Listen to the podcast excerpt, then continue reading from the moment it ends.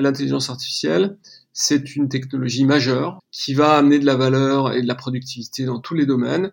Si on ne fait rien, on va donner la main aux Chinois et aux Américains. Bonjour Gilles Babinet. Bonjour Jérôme. Alors vous êtes un entrepreneur du numérique, vous êtes vice-président du Conseil national du numérique, qui décrypte les, grands phénomènes pour les pouvoirs publics, euh, et puis vous collaborez également au think tank Institut Montaigne. Euh, Gilles Babinet, comment voyez-vous le phénomène ChatGPT et au-delà la révolution de l'intelligence artificielle d'un point de vue économique, on va dire? Bah, le, premier truc qu'il faut mentionner, c'est le fait que l'économie digitale fonctionne euh, par innovation de rupture. C'est-à-dire que euh, il y a depuis 25-30 ans une, une, vingtaine de moteurs de recherche qui existent par le monde. ces moteurs s'améliorent, etc. Mais fondamentalement, les parts de marché n'ont pas tellement évolué euh, ces dernières années euh, parce qu'il y a une certaine maturité du, du, secteur. Et puis là, on arrive avec une technologie de rupture qui est euh, massivement faite à partir d'intelligence artificielle. J'ai envie de dire moins à partir de big data, qui était un peu la caractéristique première des, des, des, des moteurs de recherche. Euh, et de fait, ça introduit une nouvelle dynamique dans le marché, et tout le monde perçoit bien que ça amène une valeur ajoutée considérable qui est de nature à redistribuer les cartes. Alors, les premiers qui s'en sont rendus compte, c'est évidemment Microsoft, en mettant beaucoup d'argent dans OpenAI, euh, et en espérant de ce fait, sans doute, relancer Bing. Et l'Europe dans tout ça, Gilles Babinet, est-ce qu'on va être euh, à nouveau euh, les dindons de la farce, ou en tout cas les, les perdants de l'histoire? Ouais, l'Europe est, est, complètement derrière. On est, on n'est pas tout à fait décroché. C'est-à-dire que on est à 20, euh, je crois 23 ou 24% des publications euh, en recherche dans l'AI. Donc ça veut dire qu'on compte sur la carte d'une certaine façon. Les États-Unis doivent être à 30, la Chine doit être à 25, quelque chose comme ça.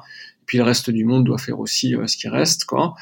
mais on n'est pas capable de créer les entreprises qui sont dont le, la matière première c'est l'intelligence artificielle.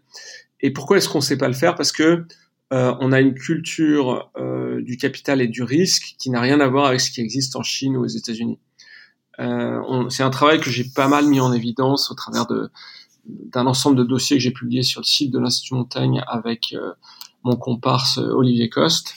on montre qu'il y a tout un tas de facteurs qui concourent à ce que on prenne moins de risques en Europe et de ce fait, on comprend pas la nature de cette économie qui est essentiellement une économie d'innovation de rupture. Donc l'Europe est très forte pour euh, améliorer euh, le moteur à hydrogène, qui est une invention du 19e siècle, hein, il faut quand même le rappeler, euh, ou même le moteur à explosion, ou même le moteur électrique, ou tous ces trucs de chimie fine, etc. Nous, on est super fort là-dessus, mais tout ça, c'est des inventions du 19e siècle. Et le 21e siècle, qui est à base de, data, et qui est beaucoup plus rupturiste que ces technologies qui sont désormais matures, hein, même si elles ont encore beaucoup de potentiel, eh bien, on ne sait pas aller dessus. Qu'est-ce qu'il aurait fallu faire? Est-ce qu'on aurait pu inventer un chat GPT européen?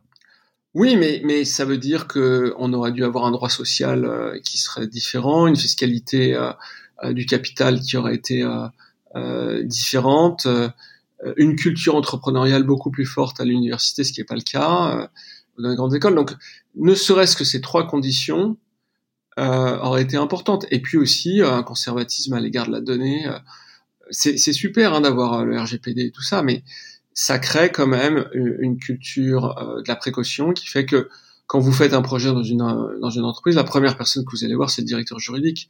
Donc, je, je, encore une fois, je suis comme tout le monde très sensible au fait que on ne brûle pas euh, tous les règlements et qu'on fasse pas n'importe quoi. Mais il y a un moment où ça ça empêche l'innovation d'exister. À vous entendre, euh, on souffre énormément de notre euh, modèle et de notre mentalité, la logique européenne, la logique française notamment. Ben, c'est aussi la civilisation, c'est-à-dire que le fait d'avoir des droits sociaux, le fait d'avoir des, euh, systèmes de protection à l'égard des libertés individuelles et collectives d'ailleurs, c'est aussi de la civilisation. Hein, donc c'est, on va pas se plaindre de ça. Mais dans un contexte de très forte accélération, c'est clairement quelque chose qui nous freine. Euh, de même d'ailleurs que euh, la, la, culture du capital, enfin la, la, réglementation du capital risque est insuffisante.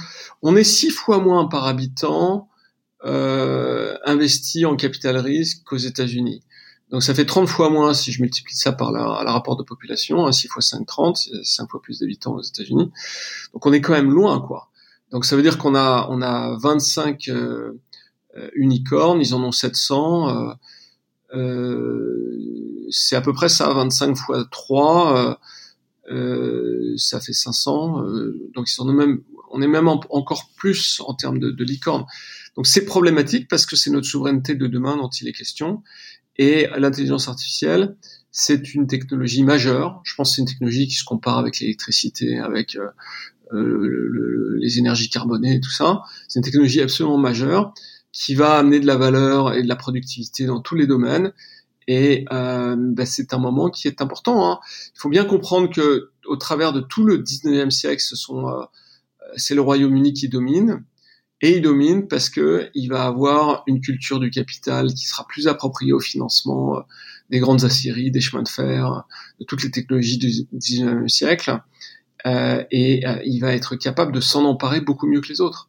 Donc on, on, est rentré dans une perspective comme ça. Pendant un siècle, a priori, si on ne fait rien, on va donner la main aux Chinois et aux Américains. Est-ce qu'on risque d'en payer le prix en termes de, de, développement économique? Parce que ces outils, il y a, bon, alors, il y a le fait de créer des entreprises d'intelligence artificielle, mais il y a aussi le fait d'utiliser, ce que vous disiez, l'intelligence artificielle pour le développement économique. Euh, Est-ce que demain, on va pas se retrouver à utiliser des, des systèmes d'IA venant des États-Unis, comme on utilise aujourd'hui toutes les ressources numériques venant des États-Unis? Euh, et, et, et, on va se retrouver à nouveau dans un lien de, de dépendance? Oui, c'est vraiment le problème. C'est euh, c'est une souveraineté dans notre capacité à décider pour nous-mêmes et puis euh, à, à, se faire extraire de la valeur par ces grandes plateformes. C'est-à-dire que le, vrai problème, c'est que euh, vous avez euh, des plateformes qui vont venir distribuer leurs services, qui seront tellement efficaces qu'on va les utiliser, et que vous, avez, vous allez avoir des transferts de valeur vers les États-Unis, vers la Chine de, de facto. C'est ce ce vers quoi on se dirige euh, si on ne fait rien. Et peut-on encore faire quelque chose? Ah oui, bien sûr. Il faut toujours euh, considérer qu'on peut plus faire de choses dans le temps long que dans le temps court. Hein. Je crois que c'est Bill Gates qui disait ça. On sous-estime qu'on peut faire dans le temps long et on surestime ce qu'on peut faire dans le temps court. Il a tout à fait raison. C'est-à-dire que si on met les choses en place euh, aujourd'hui, on va très vite rattraper sur l'échelle d'une génération, hein, pas en deux trois ans. Euh, mais on a le capital humain.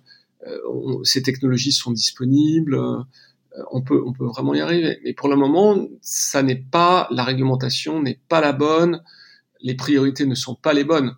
Moi, moi, me semble-t-il, ce qu'il faudrait faire, c'est investir tout de suite dans la R&D et dans le système d'éducation. Donc, ça veut dire le réformer pour qu'il euh, y ait plus de capitaux qui soient drainés par les universités. Euh, il y a un gros travail à faire. Moi, j'ai beaucoup travaillé là-dessus, notamment à l'Institut Montaigne sur ce sujet. C'est extrêmement politique parce qu'il y a des désaccords sur le financement de l'université qui sont persistants euh, en France à ce sujet. Il faut réformer le capital risque et il faut euh, faire en sorte que euh, ben voilà, nous, on a un système de retraite par répartition. Il faut sans doute qu'il y ait un bout du système de retraite qui aille par capitalisation. C'est des montants qui sont tellement énormes que ça fera des montants considérables et investir ces montants dans la technologie. Voilà, c'est très simple. C'est justement le sujet actuellement dont on parle à cet égard. Il faut qu'il y ait des, des, des, des, principes qui soient plus permissifs en ce qui concerne la régulation de la donnée, euh, qu'on puisse plus facilement faire de bac à sable et qu'on n'ait pas à chaque fois à se dire euh, est-ce que j'ai le droit de le faire ou pas euh, là-dessus. Je pense que c'est une, une nécessité également. Donc on fait ces trois choses-là. Déjà, je pense que on sera mieux qu'on ne l'était. quoi. Merci beaucoup, Gilles Babinet, coprésident du Conseil national du numérique.